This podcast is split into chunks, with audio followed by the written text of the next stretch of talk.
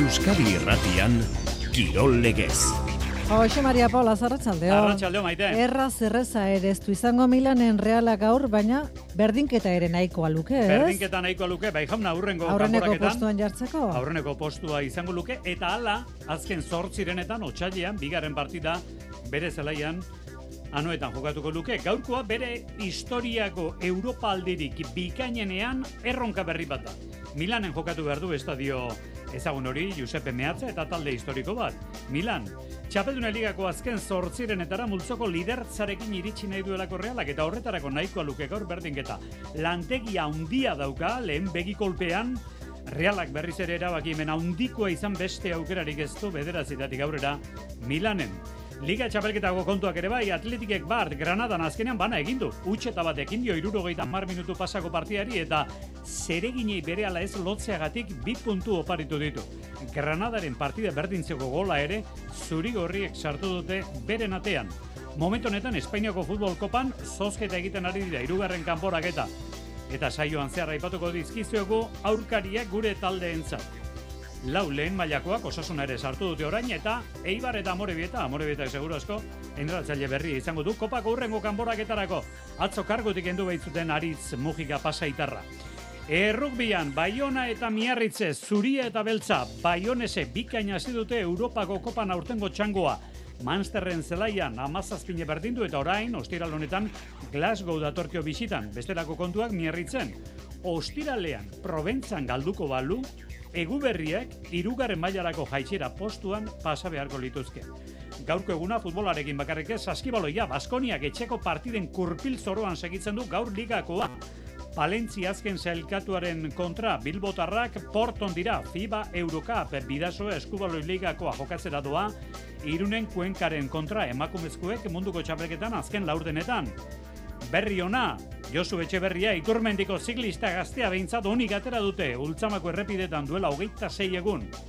Hilo edo biziko egoeran gelditu zen, istripu larri izan da, bueno, kajar ruraleko mutila, momentuz, kul, kurpileko aulkian eserita, baina etxean da. Aztu beharko du hori bai, momentuz behintzat bizikletara bueltatzeko konturik.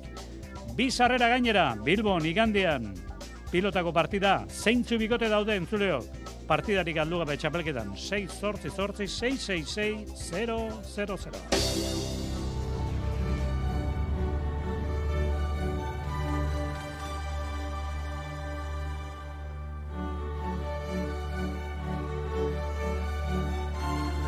Ongi etorri entzulo garratxadon urrutiko kontuak ziren, gara batean txapeldune ligakoak eta baina oso ohikoak gertatu dira. Bueno, ohikoak ez dut esango txapeldune ligakoak, baina 2000 eta hogei, 2000 eta hogeita bat demoralditik urterogoa du Europako partiaren bat realak. Gogoan izan, Imanolek Europako lehiaketetan gaurkoa duela hogeita amargarren, eta okarrez pagara, aperri bai presidente denetik, berrogeita amargarrena da gaurkoa, baina kontua da, 2000 eta hogeiko urriaren hogeita bitik etenik gabe ari dela Europan partidaren bajokatzen reala. Eta ez non nahi, tarte horretan ba Napoliri egin dio bisita, egin dio bisita Manchester Cityri, Juventusi egin dio eta gaur Milanon. Gaur Giuseppe Meatza zelaian. Maitan urbi eta lankidearen gana jokartuko, bertan da, Real Zale zinguratuta, ezagundu, arratsaleo maitane. Kaixo Jose Mari, Arratsaldeon Naviglio auzotik hemen Milango kanal inguruan hemen elkartu dira, eh? Zale txuri urdin asko eta asko ia irumila dira eta somatzen duzue, gustora daude bero-bero eginda, berotasuna behar delako, egun hotza dugulako gaur Milanen. Egun hotza, baina egun lehorra baldin bada inbestea. Bueno, zelai hauetan lehiatzea eta irabaztea zen egungo realaren helburua eta marka da, esan dugu, maitan, mila, eh, barka, 2000 eta hogeitik onak gauzak nola aldatu diren. Ohikoa gertatu da dinamika realaren zat. Ba, egia azken urteetako ikasgaiak ondo barneratu dituela talde txuri urdinak, talde egonkortua bilakatu da, eta Imanolekin ba, edonori aurre egiteko gai dela erakutsi du. Ez da inon eta inoren aurka kikiltzen, eta gaur ere helburua hori izango da Giuseppe Meatza bezalako estadio handi eta historiko batean, Italiako liderrari begietara, begiratu nahi dio talde txuri urdinak, eta hemen nagoni esan.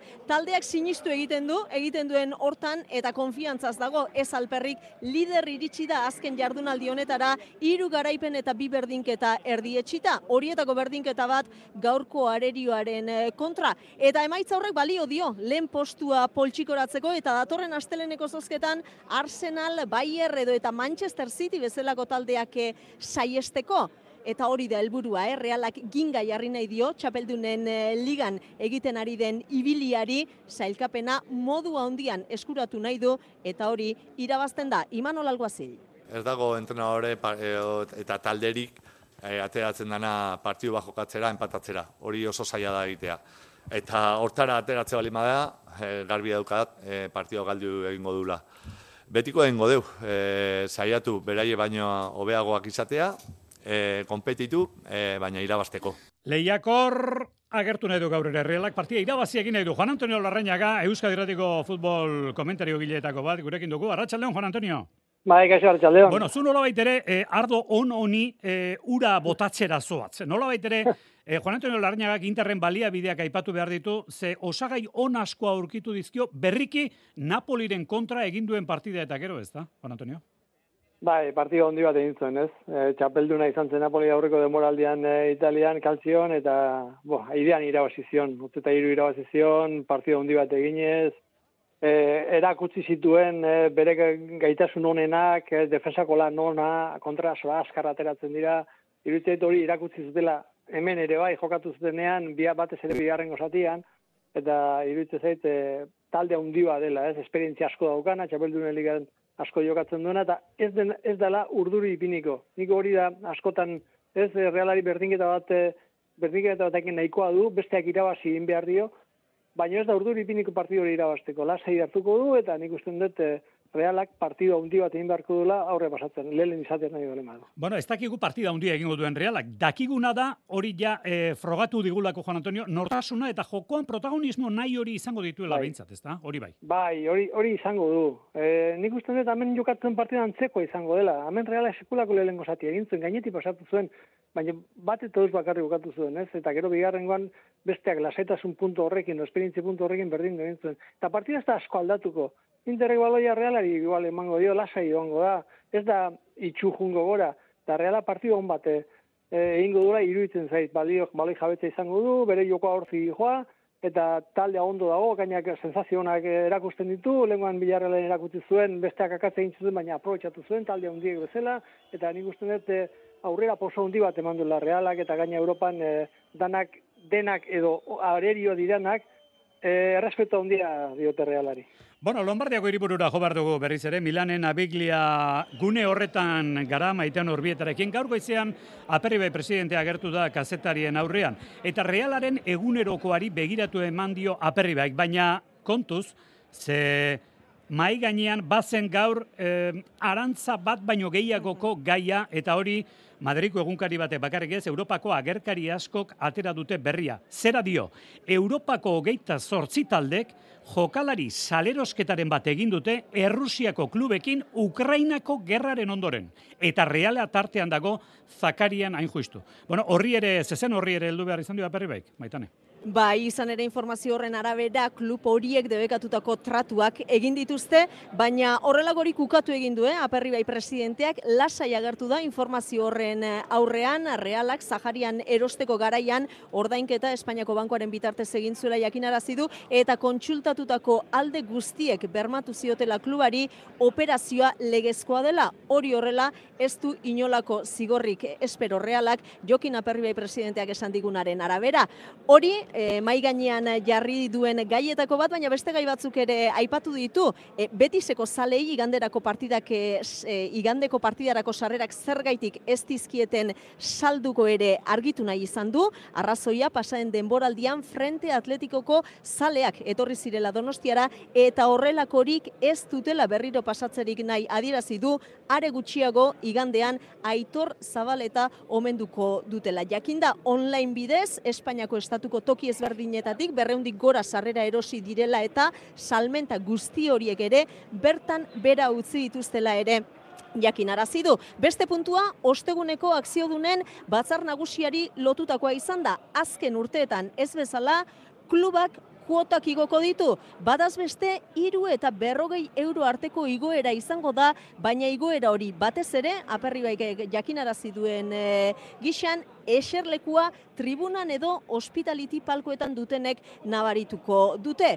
Eta nola ez, gai ez gain, ba gaurko partida ere izan du izpide, Jokin Aperri Bairrealeko presidenteak, oiko baikortasunarekin hitz egin du, biozkada ona duela esan du, eta gaurkoa egun oso berezia dela. Zuga ipatu duzu, Jose Mari, Jokin Aperri Baiko orain urte presidente kargo hartu zuenetik, talde honek Europan jokatuko duen berrogeita amargarren neurketa izango da. Jokin Aperri Bai.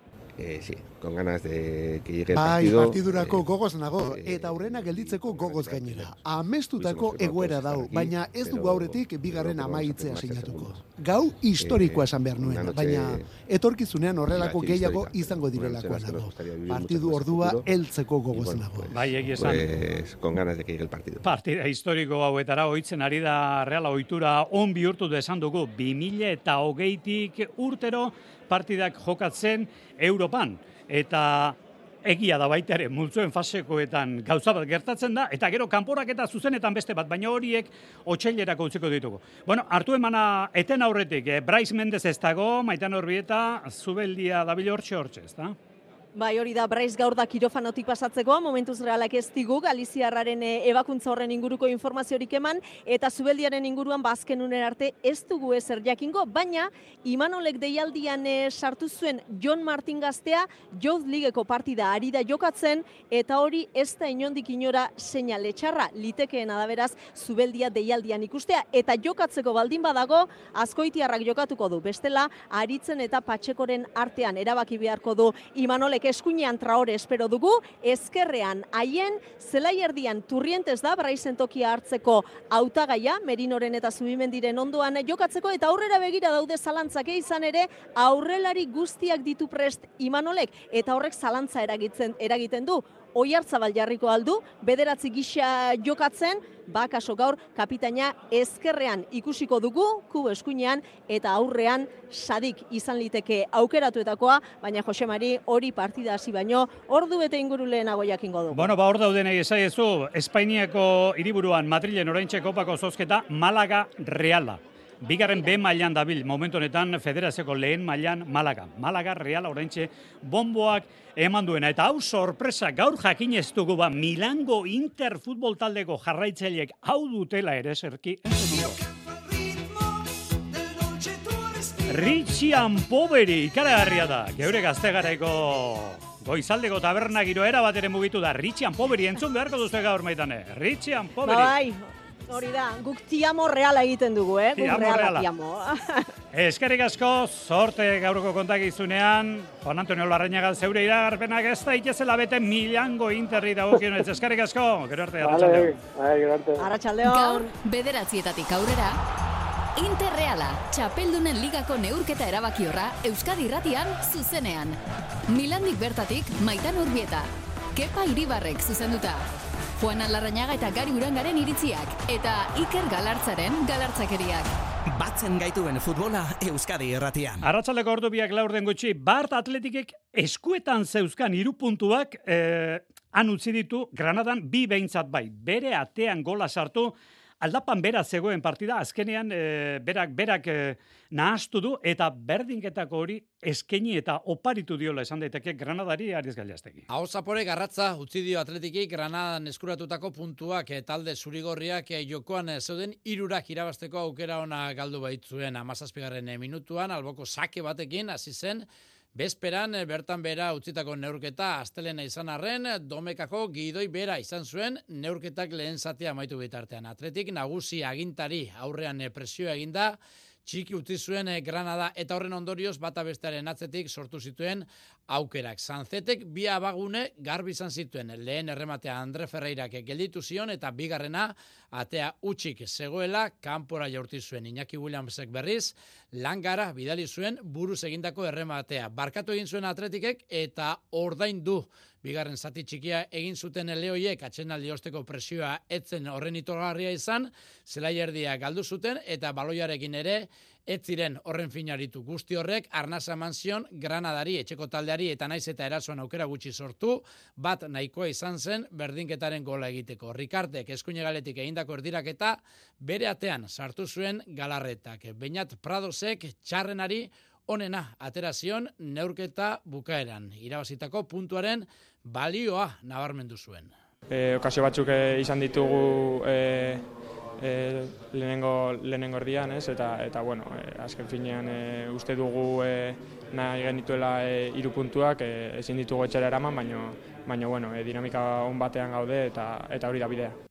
Zurigorrien eh, urrengo partida zapatuan izango da San Mamesen Atletico Madrilen kontra. Esan dugu Espainiako Futbol Federazioaren egoitzan zozketa hori egiten ari direla, laster emango dugu zozketa horretan gertatutakoaren berri eta laster espero dugu baita ere amore bitan noarra ea nork ordezkatuko duen Ariz Mujika atzo kargutik endu zuten entrenatzailea. Kluben munduko futbol txapelketa ere jokoan da non ba, ba Saudi Arabian. Dena berak dauka oraintxe, zazpietan gaur lehenengo partida Saudi Arabako Al-Ittihad, Benzemak bertan jokatzen du gaur egun Zelanda berriko Auckland Cityren kontra. Talderik ezagunenak Fluminense eta Manchester City dira hilaren emezortzi emeretziko final aurrekoetan sartuko dira. Eta futbolera eta beste hainbat e, gaurko eguneko kirol albistetara itzuli aurretik pala aipatu behar dizuegu. Final handia dugulako Kutxabank pala ligan datorren ostiralean Bilbon. Gaubeka eta Ibai Perez Maldonado eta Urrutiaren kontra harritxuri bar. Final handiaren atariko gaur lau protagonistak Bizkaia frontoian materiala aukeratzen izan dira. Sailkatzea lortu eta luze egintzaio itxaron aldia Iñaki Urrutiari. Ba, jago handikin ez, final altxeko, ja bada mogu aste sailkatuta, eta bueno, pizkal luze egiten ari dira, baina, bai, gustora, konfiantzakin eta go handikin partiu altxeko. Gaubeka eta Ibai Perezen jokatzeko moduarekin eta joarekin ezin dira jokaldiak presaka eraiki. Pazientzia beharko da finalekoan. Bai, hori izango da bako, ezkenien antxetate puntu hori ba, kudatu behar dugu ondo, presio eta antxetate puntu hori ondo kudatu behar dugu, eta, eta danerako etorri, ez, bakigu Estebanen eskubia batez be saiestu behar dugula, eta, eta da, pilota hor atxean jarri, bai botaraziz eta bai egoitik. Baina urrutia lasai dago, konfiantza du Maldonadorekin osatzen duen bikotearen gan, eroso ari da jokatzen. Txali bai, hori, hori egia da, lau, lau txapela ditut, Eta, bueno, oso eroso sentitzen naz fronte jontan, txapelketa hontan beti oso eroso sentitu naz. Aurten be, Maldonadokin oso bikote sendoa osatu dugu gustoa eta eta final etxeko handikin. Jaialdia seiterdietan hasiko da ostiralean eta Gaubeka Ibai Perez Maldonado Urrutia finalaren aurretik hirugarren posturako lehiatuko dira Nekol Alkorta eta Fusto eta Del Rio. Eskuz binakako pilota txapelketan bihar itxiko da hirugarren jardunaldia, Eskurdia Tolosa Peña Albizu, baina Peña eta Albizu datorren larun batean labriten jokatu berduen partiderako aukeraketan izan dira gaur. Partida ba jokatu aurretik ondorengorako pilotak aukeratzen izan dira, horrelakoak gertatzen dira, binakako pilota txabelketan. Peinak eta albizuk laso eta aranguren kontra jokatuko dute partidu hori, eta aginarra gurekin daitor aranguren, arratsaldeon aitor? Arratxaldeon. Bueno, zekapeneko azken tokian zaudete, zuta laso, baina ez da gidegia den. Esan daiteke, joan den larun batean labriten ja, sentipen obexeagoekin bukatu zen dutela. Hala alda, aitor? Bai, azkenen, eh, tolosatik, lauritea, bai, iru noitan ni ustez, maia desente, Io genura nire partetik bintzat en, guztua gunitzen etxean nahiz galdu, eta bueno, azkenen en, ni uste hor laxo ezagir dola, pareja itean azkenen larun baten ni uste pareja zelare hobeto funtzionatu genula, eta ni uste puntu lortu nahi baitu gure hor laxo tereko jala, ez. Karo, e, zu gainera arizara jokatzen, sei hilabete jokatu gabe egonden batekin. Ze esaten du lasok, pixka bat ikusten da, lenguan esate baterako bere burua aurreneko aldiz lurrera botazuen, baina denbora beharko da. Eta aurrean aritzeko gehiago oraindik, ezta? Bai, azkenen, sei abeteik eh, asko dia ez, azkenen, eh, baina kaerako arazo gingu eh, izta, anketatik eta kaeratik eta ere lan asko ite orduan. Eh, ni uste kosta gozera pixka, baina, bueno, pixkana, pixkana ni uste goraka jungo ala, nik eh, ne lanen aldeten ondona saiaten saiatuko nahi ziten, da, bueno, eh, behai eh, launtzen saiatu, eta, a ber, horaxe, pareja hobego bat iten. Bueno, Peña eta Albizu, E, ez dago gehiago atzeratzerik lehen da biziko garaipena lortzeko helmuga hortxe daukaz, be? Aitor?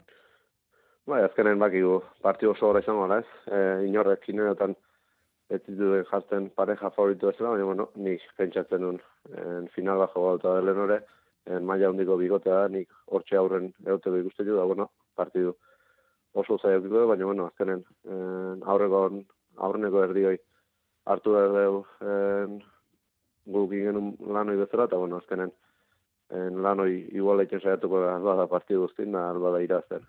Bueno, ba, animo bat, denen beharra dago eta txapelketan, Lasoren eta Aitor Arangurenen beharra ere, bai? Noski.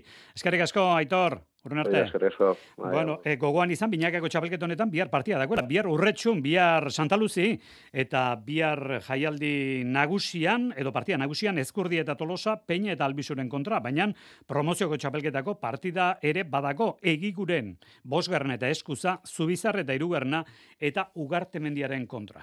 Eta Winter Series Euskolabel, zestapuntako lehiaketan, goikok eta lekerik akatzo bizetak irabazi goiti eta baskeri, beraz, osago ikoetxeak dioen bezala, lehen helburua bete dute. E, helburua zen irabaztia, e, konfiatuta bukatzia ligian, eta guain semifinal, semifinaletarako preparatu, eta haber suerte dago. Hasieran kosta egin zizaien eta hori azpen marratu zuen unai legerikak.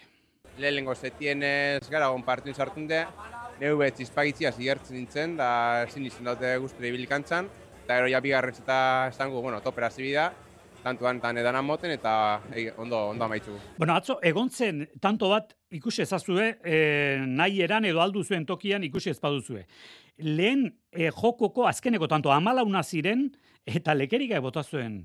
Bipareta, ez dakit, amaikaaren kuadrotik edo nondik, horrela kontatu zuen berak tantua. Poizien, e, pentsetan, egon azazte, holako situazioa hauen, eta situazioa hauen esango, ba, enaz bihurtuko ikustu baten aukira hauela, bota. Zero askotan esan zu, ba, botan binaben, da askotan ez duzu botaten da, ero ba, buriri bueltak emotetxasuz. Da horrik usote hueko agondala, eta fedan dizaz, ba, botein dut, eta da. Bueno, ba hori atzo, Euskolabel Winter Seriesen. Binakako pilota txapelketan, datorren igandean, eibarra joan nahi alduzue, elordi rezusta peio etxeberria zabaleta partida igustera.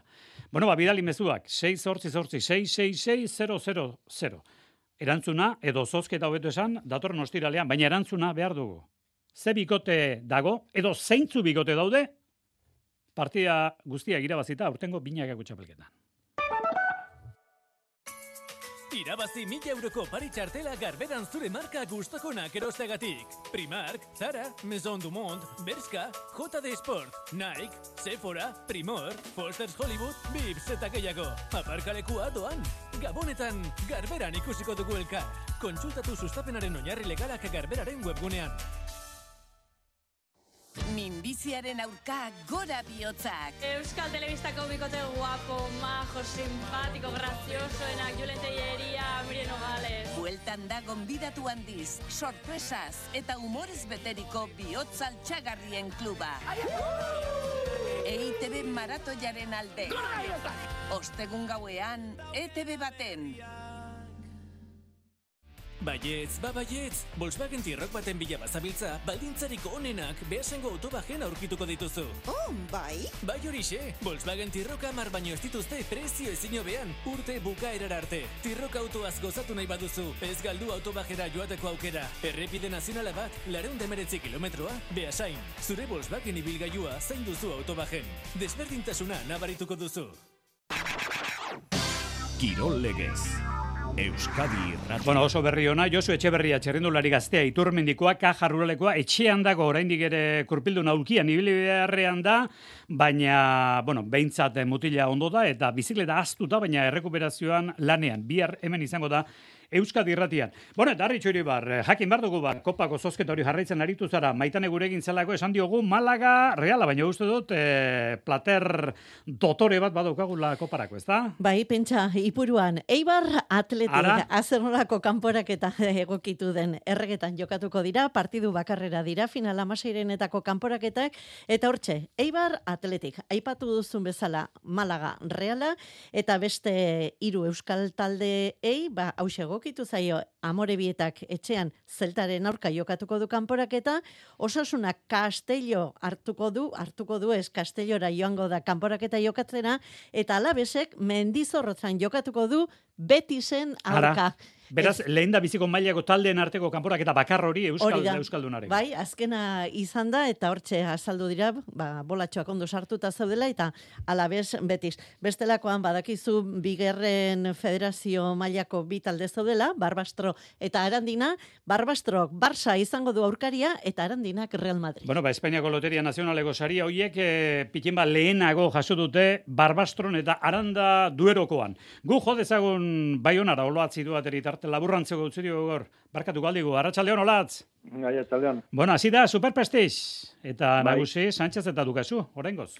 Bai, ba, dudak ba, baziren eh, Luis Sánchez, eh, Luis Sánchezekin, jakiteko azken aldean ikusi ginuela, erritmo eskasean ikusi ginuen, partida eskasak, baina ia hilabete pasa izan zen, eta geroztik iduriz errekuperatu du, atzo lehen partida zen ospitalen kontra, eta irabazi, eh, aski errez gainera, berrogei hogeita iru, beraz hor dago berriz eh, Luis Sánchez Napartara, iazko txapelduna, txapela definitzen du aurten, eta beste partidan, eh, Dukazu eta Larralden artean, ba, berriz ere favoritoak irabazi du, Dukazuk irabazi du berrogei eta hogeita mar, beraz bi favoritoak irabazle, e, oraindik ez dute deus egin, eh? oraindik beste bigarren partida bat jokatu beharra eta irabazi beharra dute finalean sartzeko, helduen iaztelenen izanen da, Sánchez Larralderen kontra eta Dukazu eta Hospitalen kontra, eta logikoki iduri luke hasteko berriz ere iazko final berdina aukaten aldugula garatzenean hartan. E, pilotan e, zerbait azpimarratzeko lerrobururen bat, saran izan diren amaterren finaletatik, olatz? Bai, ez dira saran izan, ioldin izan dira basena formaina, saratarrak e,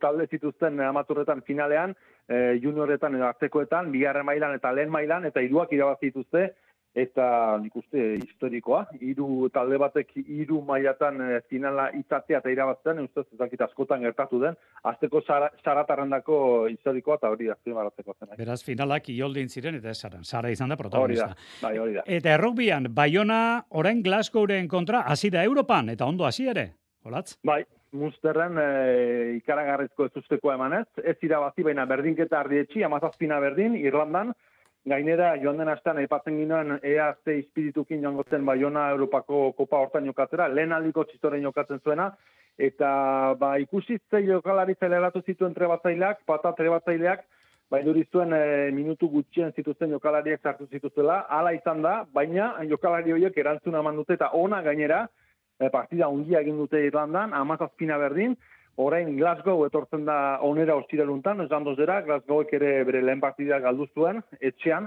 e, Northamptonen kontra, ikusi behar orain ea pata trebatzaileak, baienako trebatzaileak, berriz konfiantza egiten dien ba, jondan azteko jokalariak, edo berriz ere titularrak ezartzen dituen, edo nazketa bat egiten duen, azteko zeur dena da Irlandan jokatu duten e, jokalari horiek, ba, merezimenduak egin duztela ama guzteko sartzeko. Bueno, beste upel bateko ardua da, miarritzen egoera hori beste baterako utziko dugu, Provenzen kontra galdu ezkero asteburuan, atze egu berriak izan behar dituzten miarritzen.